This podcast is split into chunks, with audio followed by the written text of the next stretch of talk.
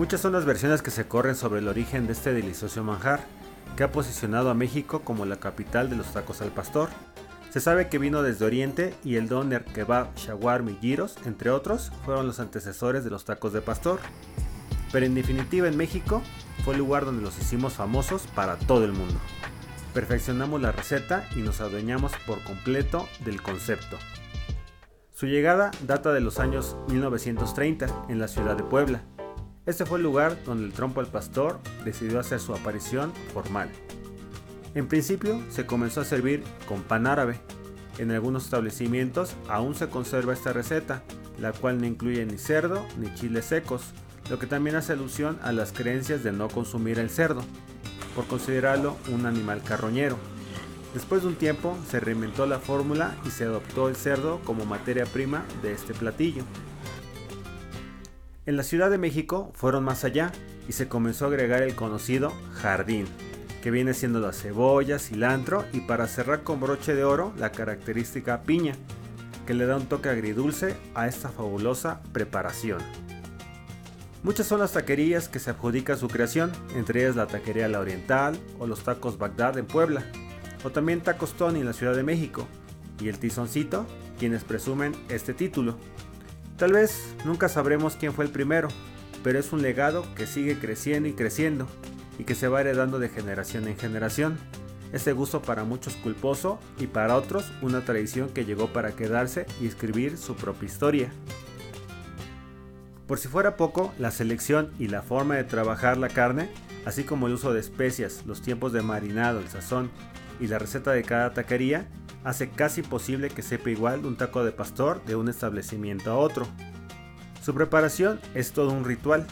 Aquí las manos del artesano del trompo, llamado muchas veces taquero pastorero, hace gala de su gran maestría al escoger una carne con la suficiente grasa proveniente de la cabeza del lomo del cerdo, y comenzar a bañar en ese marinado de chiles secos, donde figuran el ajo, la canela, sal, vinagre y variedad de pimientas, el achiote y un sinfín de ingredientes que le da el toque personal a cada taquería.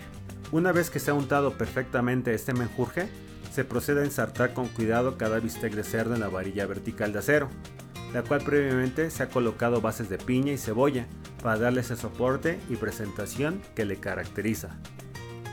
Uno a uno se va montando cada bistec y se le va dando forma tradicional semejante al trompo de madera mexicano, que nos remonta a nuestra niñez cuando jugábamos en las calles o en el recreo. Con un cuchillo afilado se va rasurando los sobrantes de los costados y esa misma carne que va cayendo se va colocando arriba en el centro del pastor para reutilizarla y continuar con la siguiente capa, no sin antes ir apretando y ejercer presión para que el trompo quede más compacto. Una vez que se ha llegado al último bistec, se corona esta obra de arte con una piña completa y se procede a encender el fuego. Ya dependerá si se trabaja con carbón o gas, lo que sí es que comenzará a arder el infierno. Una vez que esté encendido el fuego, el trompo comenzará a girar para dorar sus partes externas. Al mismo tiempo se comenzará a emitir ese aroma que seduce a toda una cuadra a la redonda, el doradito de la carne que nos dará la señal que es el momento oportuno para comenzar con la magia. La suerte está echada. Es el momento sublime de comenzar a rebanar esa fina y delgada lámina de carne jugosa y ardiente. Justo en ese instante, al ver que la carne toca la tortilla de maíz, es el momento de éxtasis culinario donde sabes que devorarás ese taco, sabes que lo mereces y será tuyo. Pero falta algo más, la salsa de chipotle, la cual te hará más agua a la boca y finalmente recibes el premio de la espera en tus labios, que rozan ese deleite y le das un beso a tu enamorado taco al pastor, como un verdadero cuento de hadas. Y no pasarán más de tres mordidas y ya habrás acabado con él. Pero la cosa no termina ahí, y ya sabes lo que te viene. La revancha, y sin más pausas comenzarás con el otro taco. Cuando menos pienses, ya habrás entrado en ese círculo virtuoso de sabor interminable, en el que cada fin de semana, después de salir del antro, de la oficina o de ir con la novia, es la parada obligada para antes de irnos a dormir. Entonces, ya que me abriste el apetito, ¿cuál es la receta de preparación de tacos al pastor?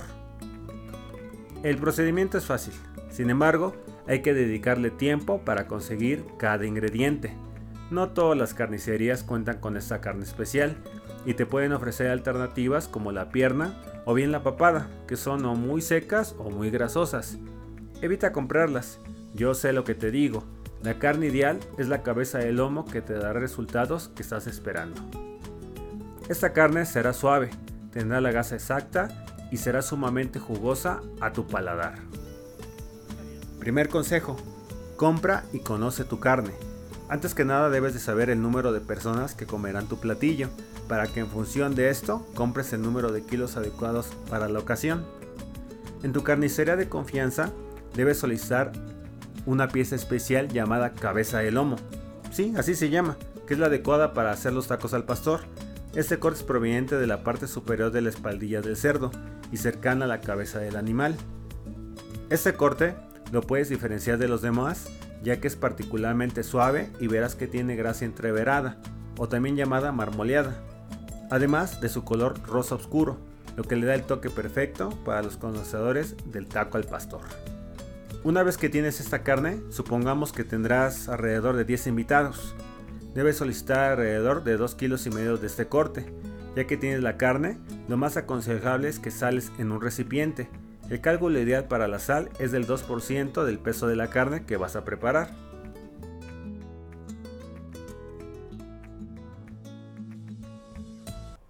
Después de conocer el origen del taco al pastor, te invito a la segunda parte para que conozcas cómo se hace el marinado y qué ingredientes lleva. Mi nombre es Manuel Terán y te veo en la segunda parte.